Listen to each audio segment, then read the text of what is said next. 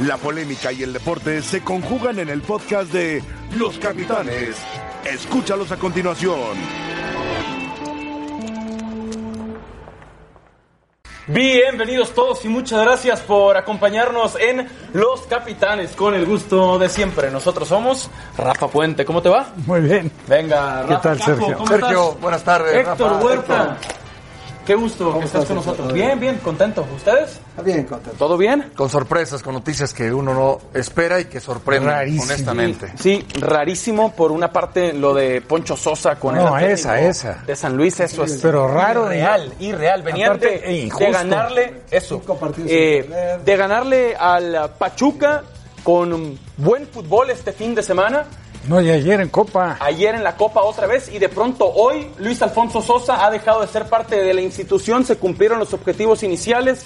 Gracias a su trabajo, en próximos días daremos a conocer al siguiente DT. Y entonces... Un, un comunicado escueto y muy pobre para lo que Representó. representa Poncho Sosa, para lo que les dio Poncho Sosa y para una institución de que se digne ser eh, importante en primera división. No puedes dar un comunicado tan escueto. ¿no? ¿Qué Tan- lectura le damos a todo esto, Héctor?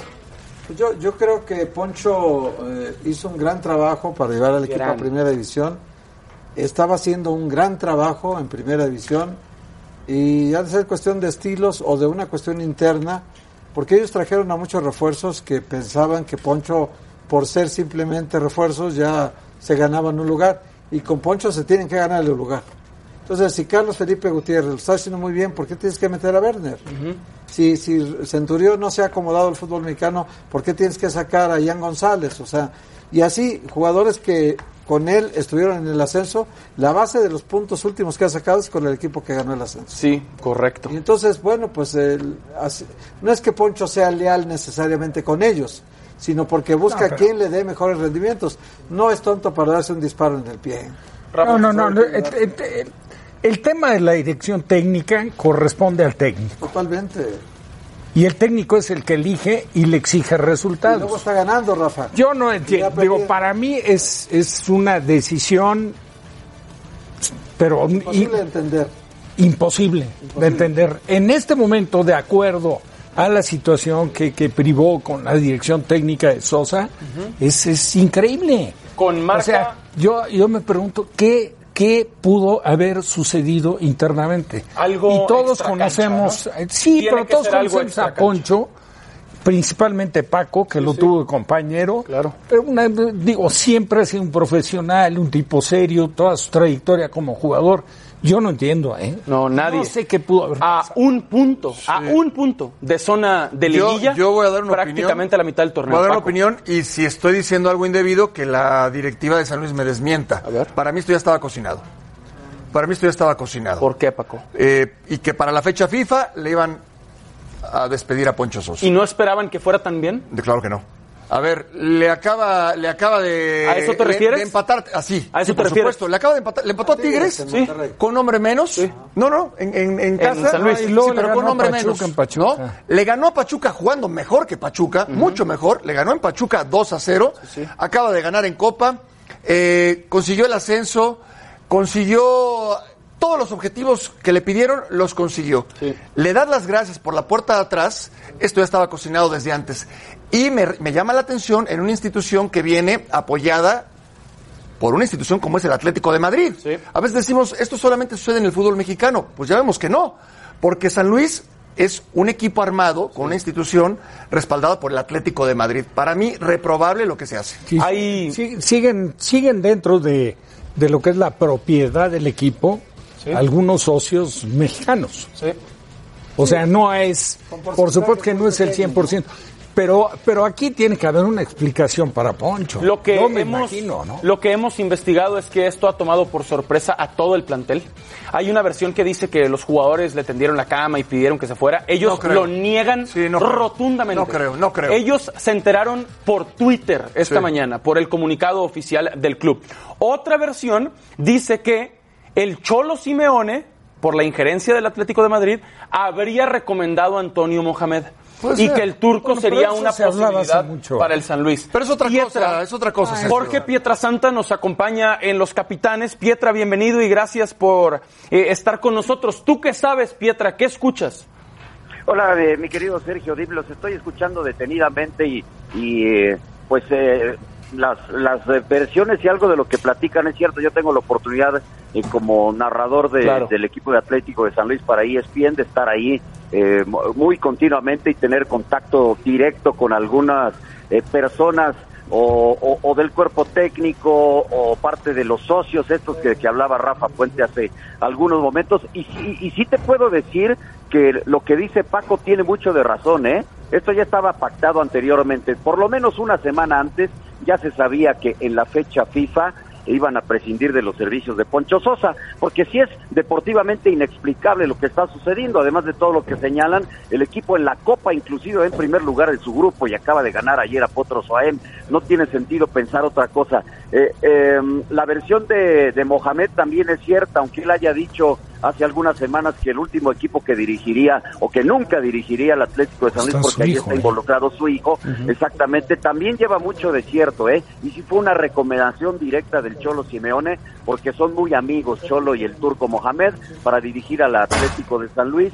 Y eh, eh, el tema de los jugadores sí me brinca un, un poquito, hasta inclusive que hace algunas horas digan que se enteraron por la vía del Twitter, porque la primera versión que surgió, esta de discriminación, es totalmente falso. Eh, en- revisábamos inclusive, Héctor, hace ratito la alineación eh, actual del Atlético de San Luis en relación a la que tenía en el ascenso y desde el portero, los defensas, la media cancha y hasta la delantera son prácticamente los mismos que Sí. juegan, ¿eh? Si acaso no lo hacía Madrigal, ya lo está haciendo. El tema va más un poquito más por los extranjeros que llegaron ahora al equipo encabezados por Ricardo Centurión, que sabemos que es un jugador conflictivo y que no ha podido tener la regularidad en el equipo, lo mismo que Axel Werner, eh, que es este arquero argentino que pertenece al Atlético de Madrid, y Diego Valdés que ya empieza a hacer goles, Berterame que entra de cambio, pero sobre todo el caso de Centurión y de Werner, que si viniera del lado de los jugadores podría ser por ahí y no por los que ya estaban anteriormente en el equipo. Pietra,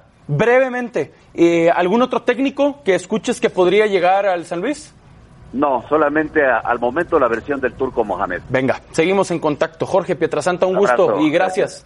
La información de Pietra, que evidentemente hace el viaje a San Luis cada que hay un partido de local, él es el narrador en las pantallas de ESPN. Hablaban de Shair Mohamed, el hijo del turco.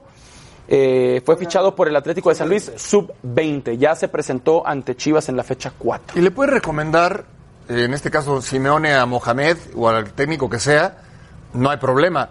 Pero después si los resultados se están dando, si el trabajo que- o la planeación se está dando de acuerdo a lo que tú precisamente planeaste, tú no puedes despedir a un técnico. Una no, hay, no hay argumentos. Poncho tomó este equipo. A todas luces. Poncho tomó este equipo en los últimos lugares en Liga de Ascenso. Sí, sí.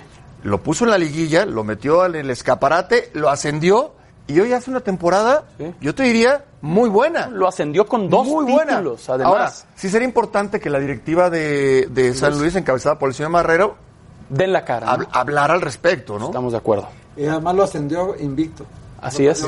Exacto.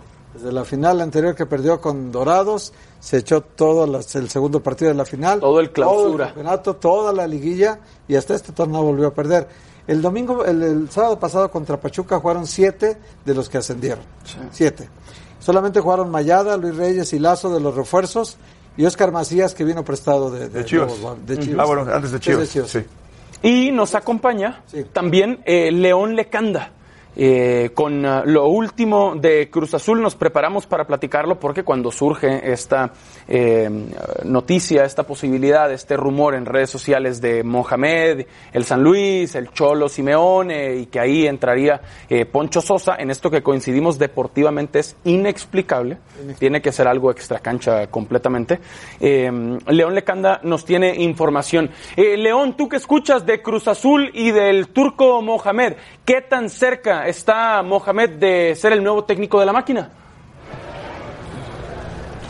Sergio, ¿cómo estás? Un fuerte abrazo. Mira, a mí lo que me dicen es que sigue siendo el candidato número uno para llegar a Cruz Azul y que es además el predilecto de Ricardo Peláez. Ya hay conversaciones, todavía no hay un acuerdo definitivo entre ambas partes y este tendría que cerrarse durante el transcurso de la semana, es decir, de aquí al viernes para tener una oficialización sobre el nuevo técnico de la máquina. Por supuesto que hay muchas versiones quienes colocan a Rubén Omar Romano, a Robert Dante Siboldi como eh, viables candidatos a Cruz Azul, también eh, quienes han mencionado el nombre de Juan Francisco Palencia, de Matías Almeida, de José Manuel El Chepo de la Torre y otros cuantos, porque son quienes en este momento no tienen trabajo o en el caso de Matías Almeida con un interés real de volver en algún momento al fútbol mexicano. Pero lo que yo te digo es, Mohamed sigue siendo la primera opción, Peláez tiene eh, la sartén por el mango, tomará la decisión y vamos a esperar nada más a que esto eh, llegue ya a su fin como una negociación. Oye, León, eh, buenas tardes, te saludo con mucho gusto. Yo sé que es muy confiable la, la relación que tienes con las fuentes.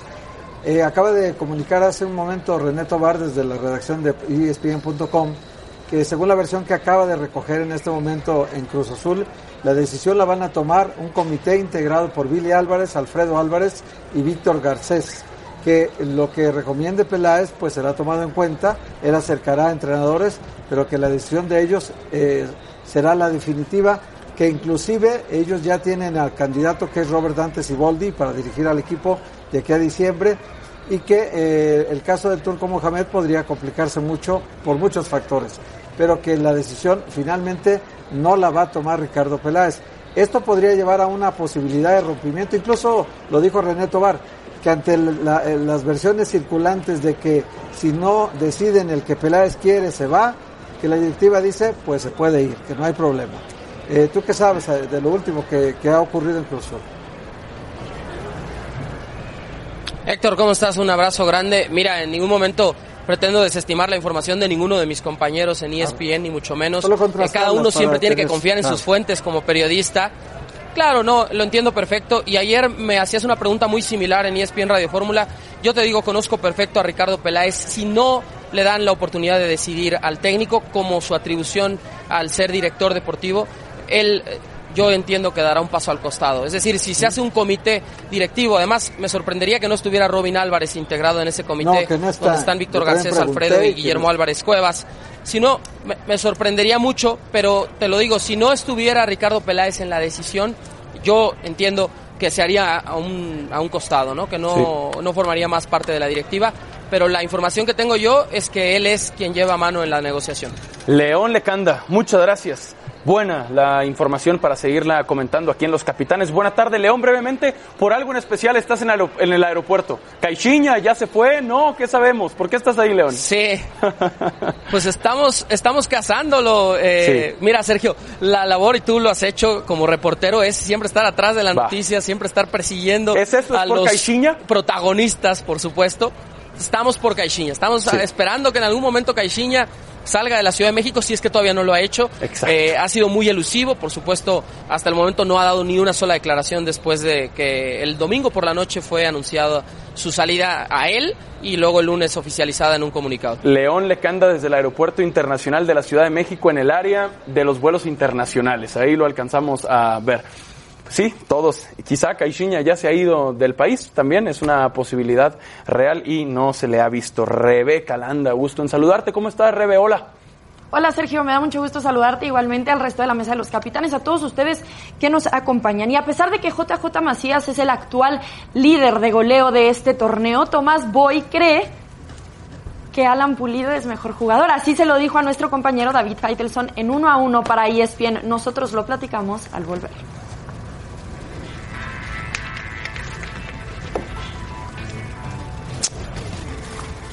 ¿Qué?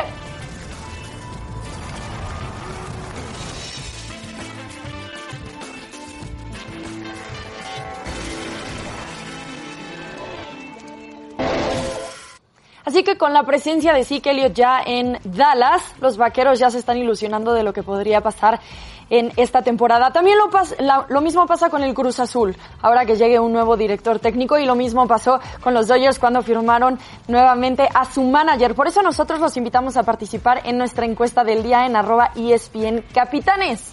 ¿Qué afición se ilusiona más cada año con su equipo? ¿Los Cowboys, el Cruz Azul o los Dodgers?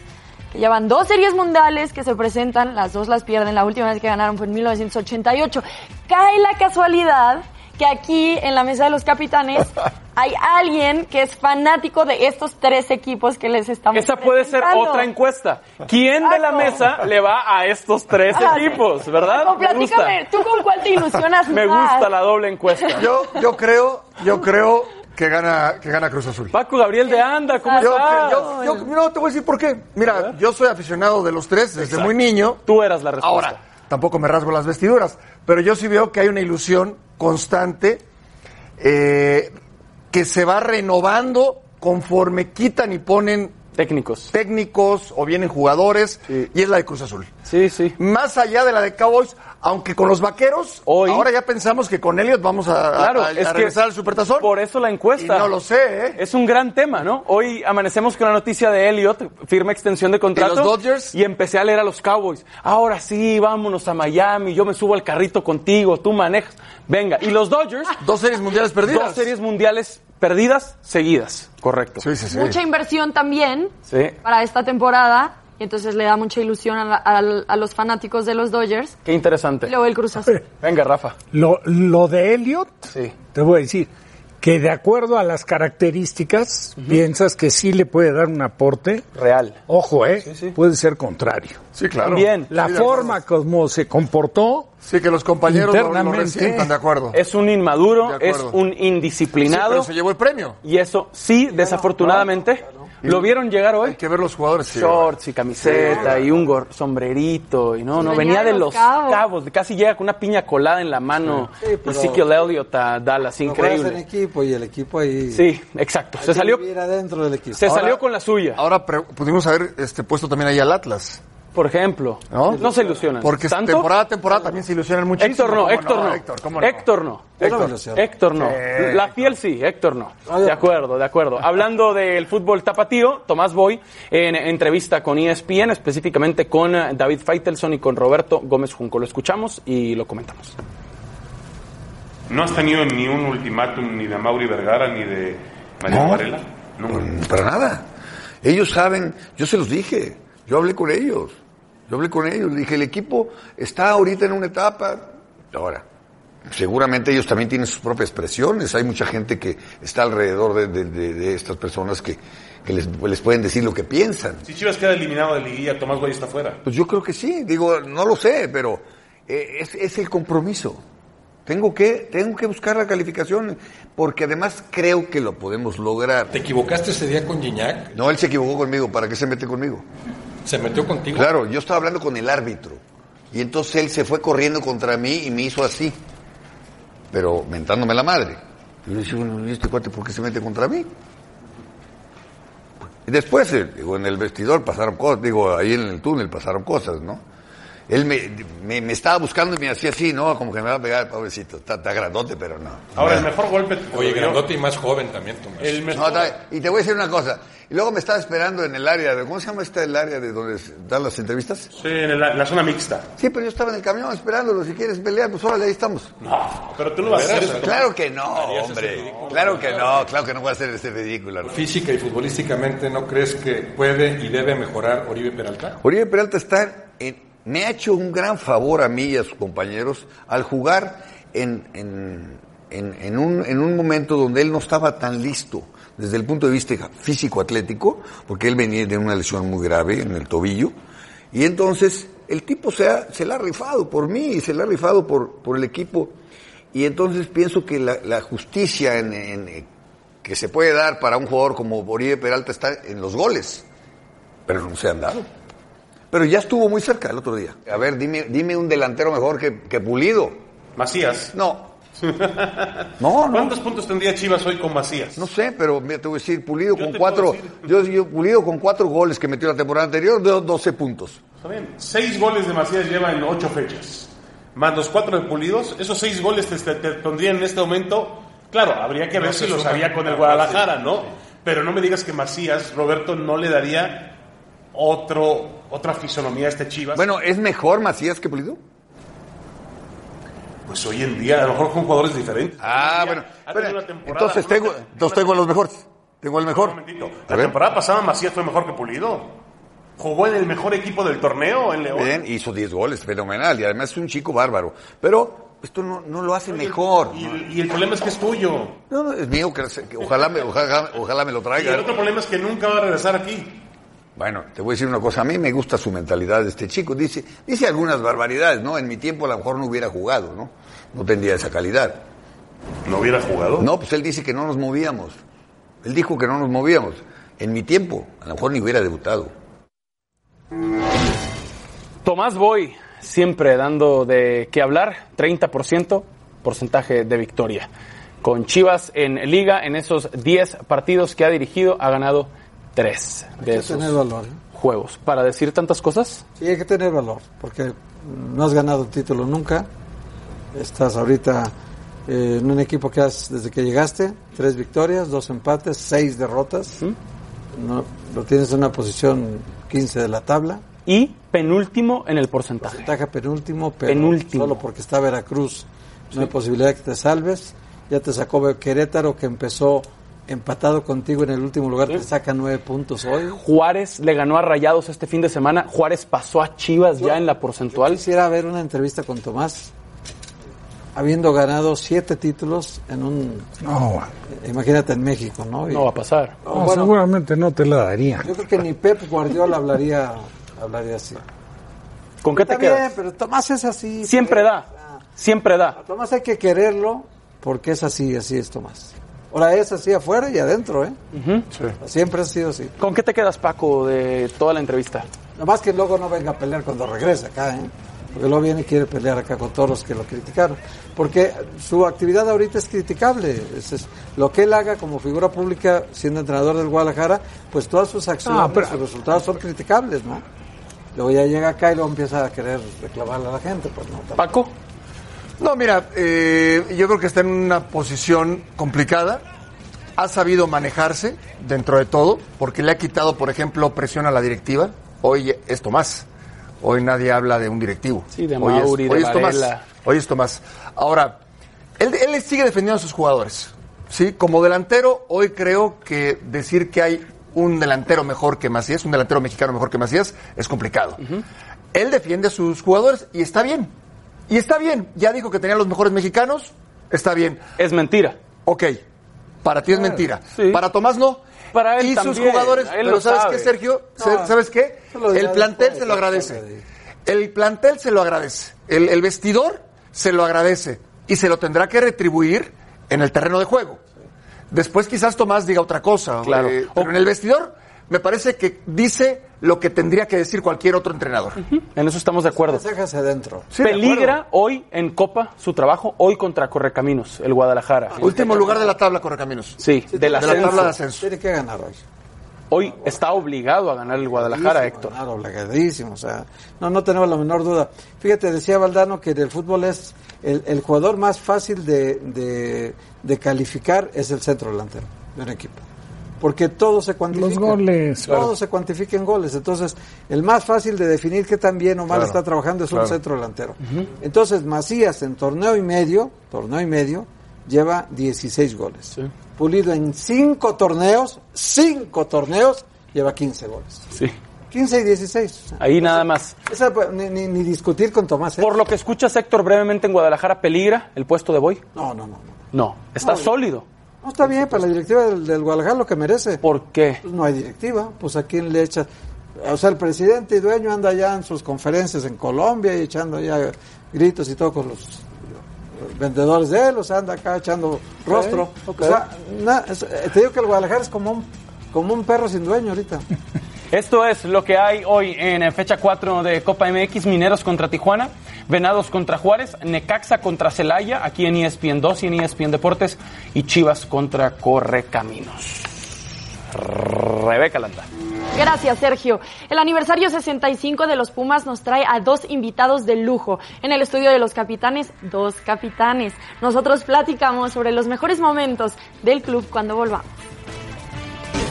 Y por motivo del 65 aniversario de los Pumas, con muchísimo gusto recibimos a esta clase de invitados de la Universidad Nacional, el Capi, Joaquín Beltrán, ¿cómo estás? Sergio, un placer estar con ustedes, Paco, la verdad, feliz de estar acá. Y, el Paco, hablando de capitanes. Y el Capi, el primero de todos. Correcto. Don Alfredo Chávarri, bienvenidos. Exactamente, Ah, bienvenidos. muchas gracias Un por gusto, invitarnos, eh, de ¿eh? verdad, que nos acompañen. Eh, don Alfredo, nos ha traído uniformes históricos de Pumas Mira, con el me que consiguió el hasta ascenso. tocarla, ¿eh? Con verdad. el que consiguió el ascenso. ¿Nos puede platicar un poco? Sí, claro. Les voy a platicar primero de esta, A ver. porque tiene que ver con mi hermano, que en realidad fue el primer capitán. Manuel Echavarri. Muy bien. Este, él jugó en, en 1954. Ok. Fue cuando este Guillermo Aguilar Álvarez este pues por, por su propia este esfuerzo voluntad Sí. logró que, que se inscribiera a los Pumas en primera en, en segunda división Así jugaban. eh, Y así al jugaban. fútbol. Esto es espectacular. ¿Nos Y puede cuando- mostrar del otro lado también? cuando cuando este nosotros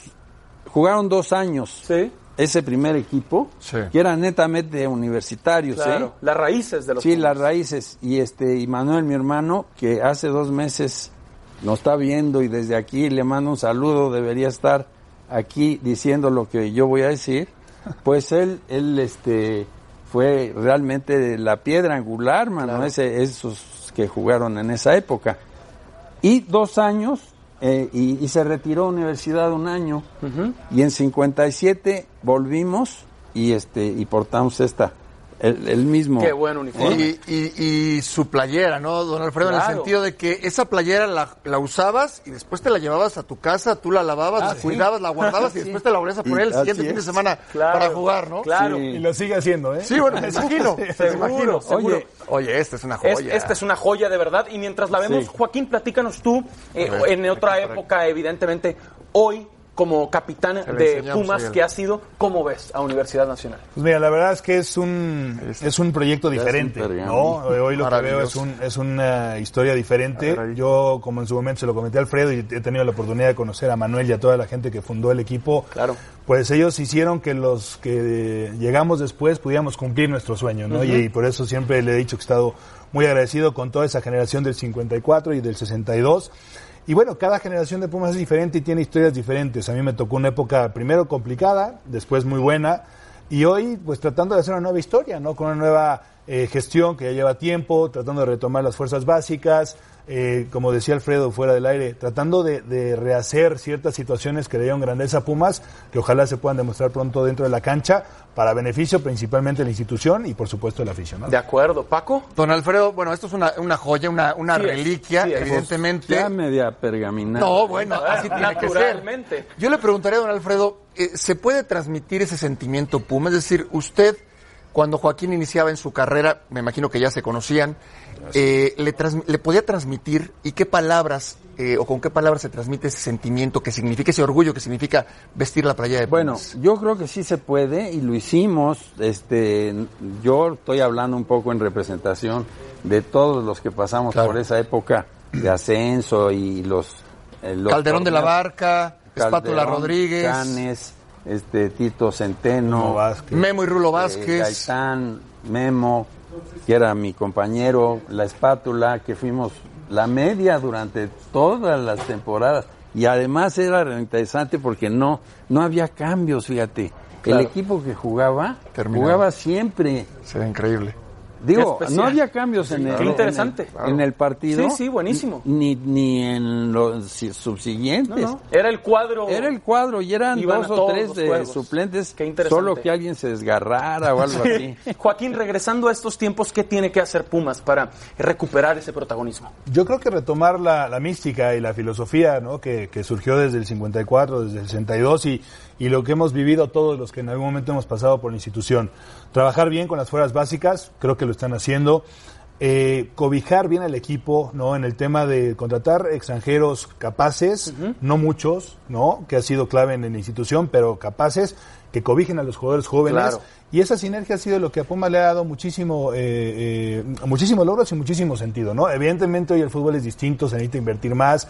A veces Puma no tiene la capacidad económica que tienen otros clubes. Cierto. Entonces hay que buscar la manera, ¿no? De volver a generar nuestros jugadores y después pues, capitalizarlos vendiéndolos para poder estructurar más, eh, mejor las fuerzas básicas y tener mejores contrataciones. Se nos acaba el tiempo desafortunadamente, pero de verdad es un gusto que nos acompañen. Joaquín, Sergio, no un pregunto yo, preguntan en Twitter que si volveremos a ver al Capi en Pumas. Algún día yo feliz, día. algún día feliz de la vida. Tú encantado, ¿verdad? Encantado. Oye, Encantado, yo quiero correcto. decir algo. Sí, don Alfredo, por favor, por favor. Qué poquito tiempo porque es tan largo, Sí. pero yo quiero hablar un poco aquí de la participación que tienen las esposas Claro. de los jugadores. Fundamental. Eh, el ser futbolista es una vocación, pero una vocación que tienen que compartir con las esposas y gracias a ellas De acuerdo. este, eh, podemos llegar a ser campeones como lo fuimos.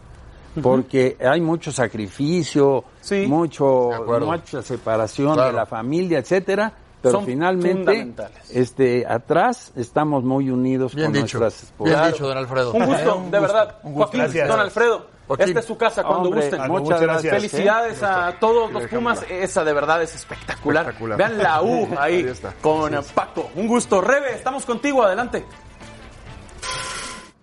Se ha acabado la novela, gracias Sergio, en los Vaqueros de Dallas y es que el equipo ya firmó al corredor Zeke Elliott, haciéndolo así el corredor mejor pagado de la liga. La voz autorizada de la NFL, Raúl Alegre, en el estudio para platicarlo. Seguimos con más.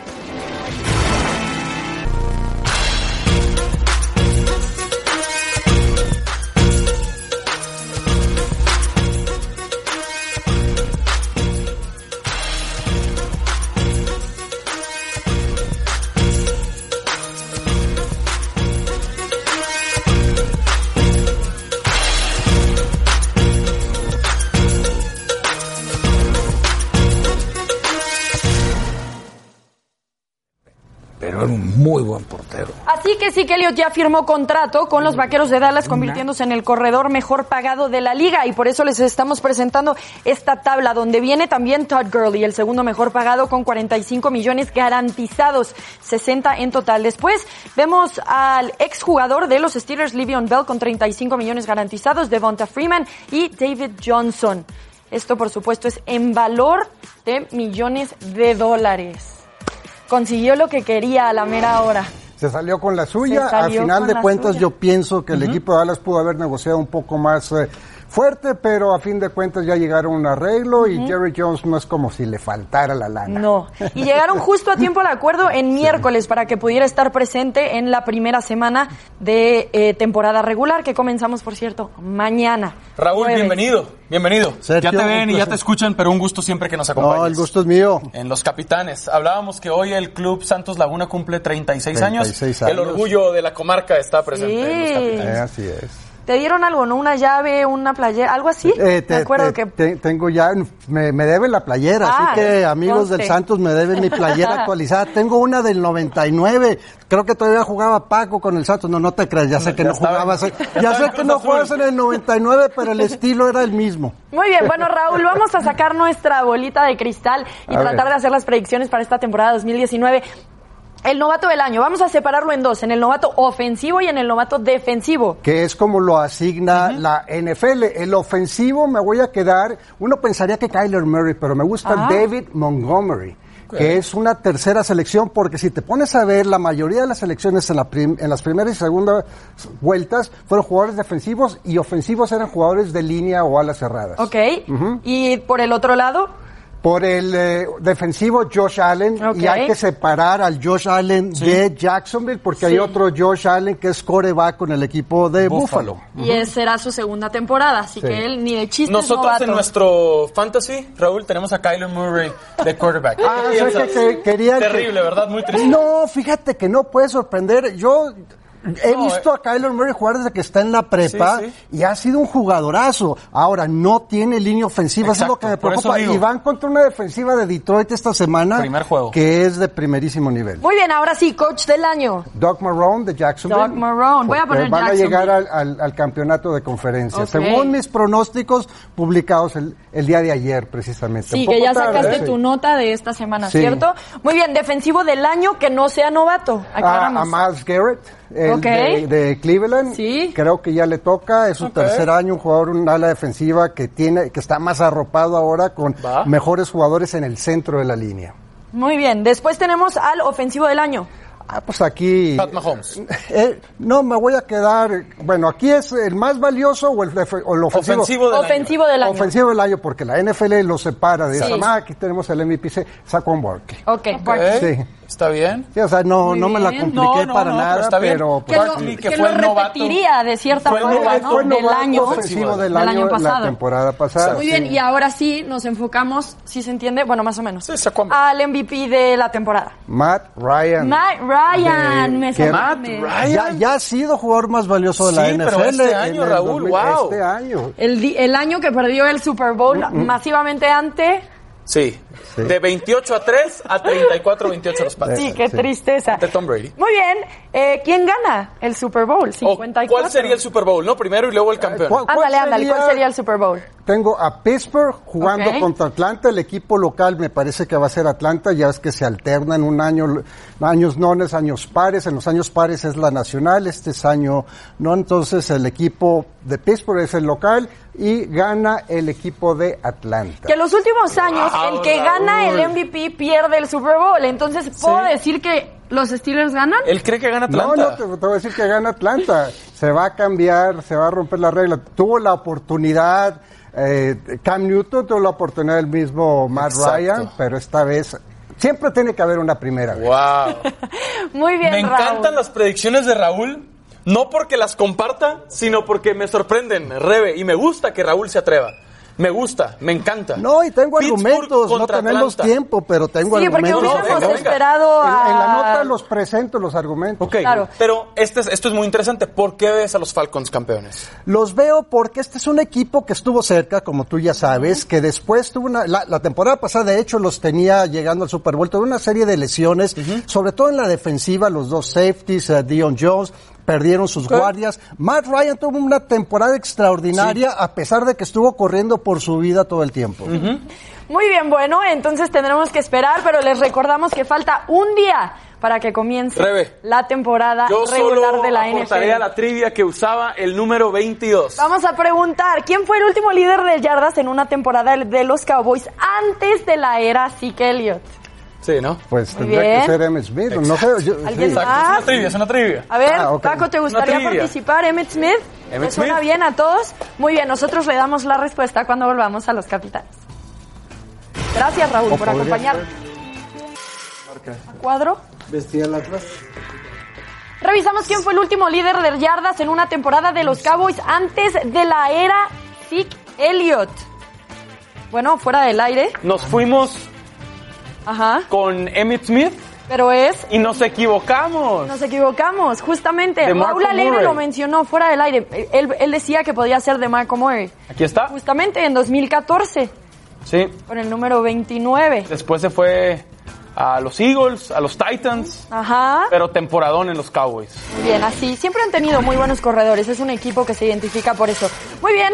Bueno, Roger Federer jugó ante Grigor Dimitrov en los cuartos de final del US Open. Roger. Federer tenía ventaja en el frente a frente ante Dimitrov. 7-0, ¿no? que exactamente, que había estado teniendo dificultades a lo largo de este año, muchas veces por lesiones, inconsistencia, pero ayer encontró el toque y también se enfrentó a un Roger Federer que estaba un poco lastimado, pero no quitarle mérito a Dimitrov, que hizo un gran trabajo en cuatro sets. Ahí fue en el quinto set. al En el quinto set, perdón, terminó con Roger Federer. Y entonces ya realmente de los top tres nada más queda Rafa Nadal, Nadal. que podría acercarse a Roger Federer A uno. a uno A un en Grand Grand Slam 20 y de 19 Federer. sería el caso. Así quedan los, el cuadro. Entonces, Grigor Dimitrov se va a enfrentar a Medvedev, el quinto mejor sembrado. Por el otro lado, Gael Monfils está jugando en este momento con el italiano Berretini. Y después, más tarde, jugará Rafael Nadal ante el argentino Diego Schwartzman. Así, los cuartos de final que todavía están por definir los semifinalistas del US Open. Campeón de los Cabos, ¿no? Schwartzman, Schwartzman campeón de los Cabos. Schwartzman ganó en Los Cabos y ha estado jugando Sí. una gran temporada a lo largo de este año. Muy bien, bueno, es momento también de revisar el resultado de la encuesta. Paco, Cruz Azul, ¿no? Cruz Azul, Pues yo creo que sí. Yo creo que sí, yo creo que sí. ¿estás de acuerdo? Es que es el Creo más que sí. popular de los perde- finales. Ahí está, mira. La verdad, la verdad. Gracias por participar con nosotros en arroba y en Capitanes. Que se lleva, ¿eh? El Cruz Azul es la afición que más se ilusiona cada año con su equipo y siguen decepcionados. Es que sí, Rebe. Imagínense si, si nos hace la buena Peláez y mañana presentan a Mohamed. ¿Ok? Twitter, esta es la buena, ahora sí, Peláez y Mohamed. Ese es Cruz Azul. No, no, no, y el país es más futbolero. También, por supuesto, mucho más, mucho más. Pero eso tiene que ver. eso, por ¿Me supuesto. explico? Si llega el turco, la novena está a la vista, ¿no?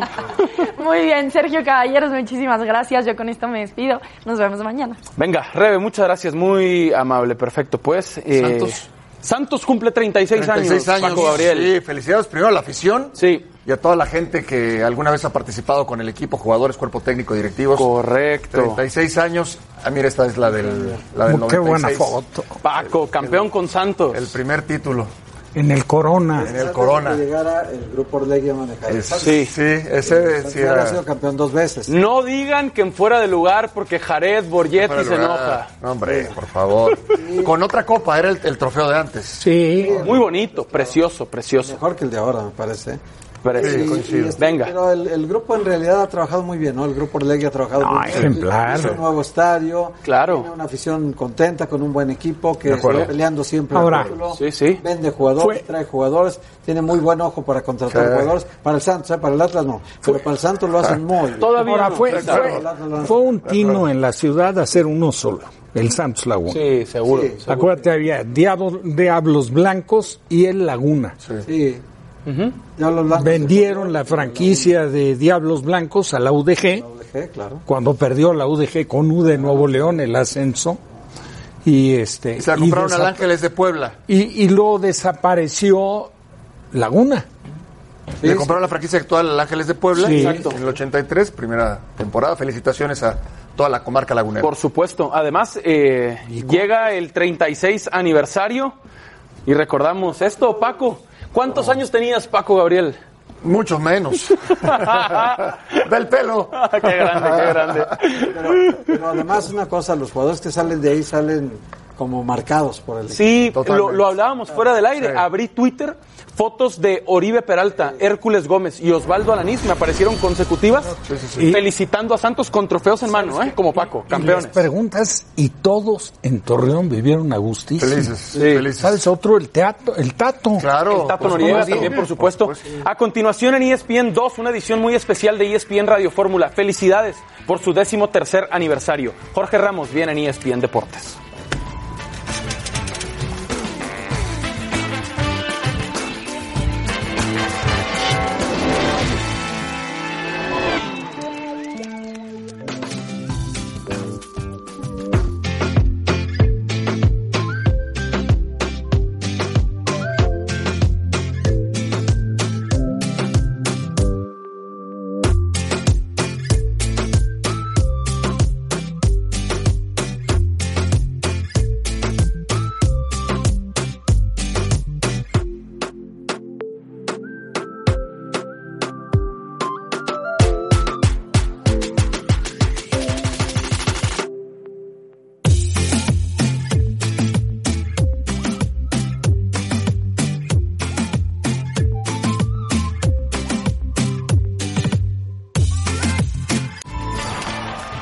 Gracias por escucharnos.